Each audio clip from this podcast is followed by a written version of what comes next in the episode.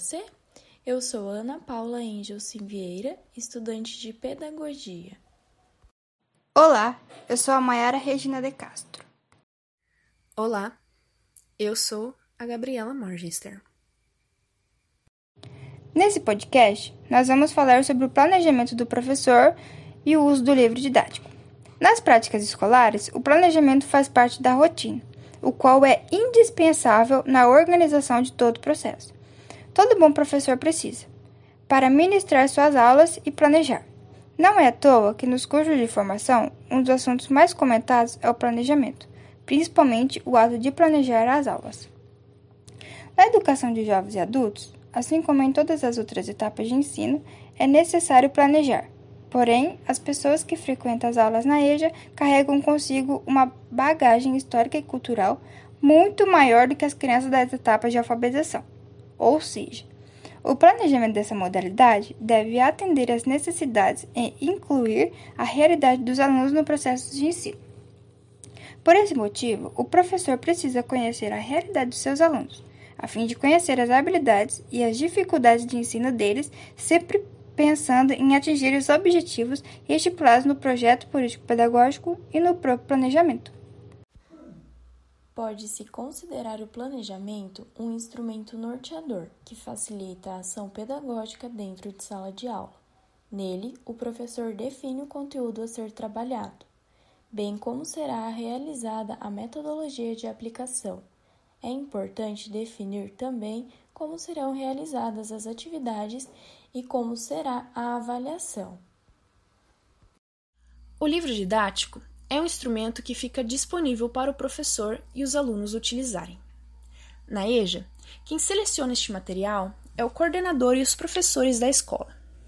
A garantia de compra e disponibilidade desses materiais é de responsabilidade do município. Bom, mas quais seriam os benefícios e as desvantagens de uso deste material? Um dos benefícios de utilização do livro didático encontra-se justamente no planejamento, pois ele facilita a elaboração dos planos de aula e de ensino, já que nesse material encontram-se os conteúdos a serem estudados e as atividades para cada um deles. Em relação às desvantagens, pode-se dizer que os textos disponíveis nesses materiais são em maioria muito fracos, ou seja, não trazem a quantidade suficiente de informações sobre um determinado tema. Além disso, as atividades normalmente não conseguem compreender todos os níveis de aprendizado de uma determinada turma, na qual normalmente os alunos são separados em quatro níveis de aprendizagem na alfabetização. Ou, até mesmo, essas atividades não encontram-se em quantidade suficiente. É comum ver professores planejarem as suas aulas sem fazer o uso deste material. Eles apenas buscam no projeto político-pedagógico da instituição quais são os conteúdos a serem trabalhados e então fundamentam suas aulas com outros materiais e utilizam atividades mais adequadas para os alunos. Falando em atividades, é necessário que elas atendam às necessidades educacionais dos alunos.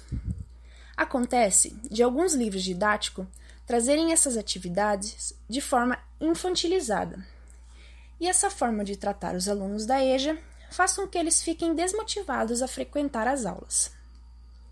Segundo Marcelo de Aquino Rosa, o livro didático pode ter erros conceituais, pode ter abordagens metodológicas não muito boas para trabalhar alguns assuntos, mas tem que se pensar na realidade brasileira de diferenças e pouco acesso a outros recursos. Por isso, ele ainda é um mal necessário. De um modo geral, o livro didático não deixa de ser importante para o ensino e aprendizagem, mas o professor não deve fazer uso apenas desse material é interessante buscar além daquilo que ele oferece, para garantir que os alunos tenham um ensino de qualidade. Também é interessante sempre buscar atividades que sejam de compreensão de todos os alunos.